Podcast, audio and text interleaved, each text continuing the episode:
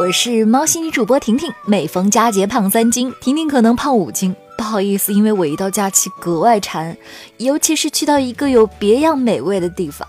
又是假期，当人们在感叹全国人民都被放出来，景区人头攒动的时候，可能低估了另外一股势力，吃货们也在涌动。由中国旅游研究院等联合发布的一项报告数据显示，上海迪士尼商圈、成都宽窄巷子商圈、昆明南屏步行街商圈这些游客集聚的地方，夜间餐饮到店消费分别占该市范围的百分之一点九七、百分之一点零六和百分之五点零八。餐饮已经是旅游的基本要素之一。不过，数据显示，旅游吃喝大概只是中国吃货实力显露的冰山一角。中国吃货的实力世界闻名，早就有多国曾呼唤中国吃货们去拯救美国鲤鱼霸占河道，德国大闸蟹入侵，苏格兰小龙虾泛滥。有吃货评论让我们过去给你们吃成二级保护动物，这可不是在开玩笑。数据显示，中国吃货的胃一年消费了至少四万亿元。二零一八年，中国餐饮收入首次超过四万亿元，达到四万二千七百一十六亿元，比上年增长百分之九点五。除了吃，你知道大家出门游玩的必备品吗？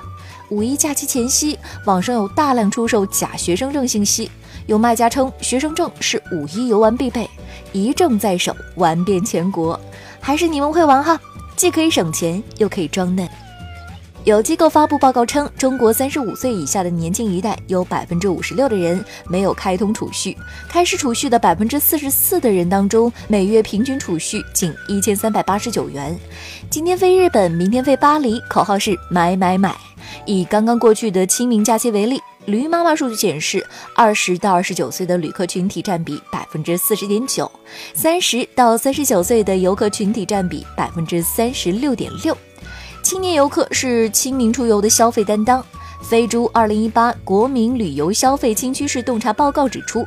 年轻人的出行愈发频繁，境内与境外每年出行三次及以上的人群比例显著增长，尤其是九零后和九五后的年轻群体。麦肯锡报告显示，二零一八年中国消费者的高端鞋包、时装、珠宝和手表等奢侈品消费额达到了七千七百亿元，占全球奢侈品消费总额的三分之一。从年龄看，八零后每年平均花四点一万元购买奢侈品，九零后为二点五万元。那么年轻人为啥疯狂花钱，但是都不存钱了呢？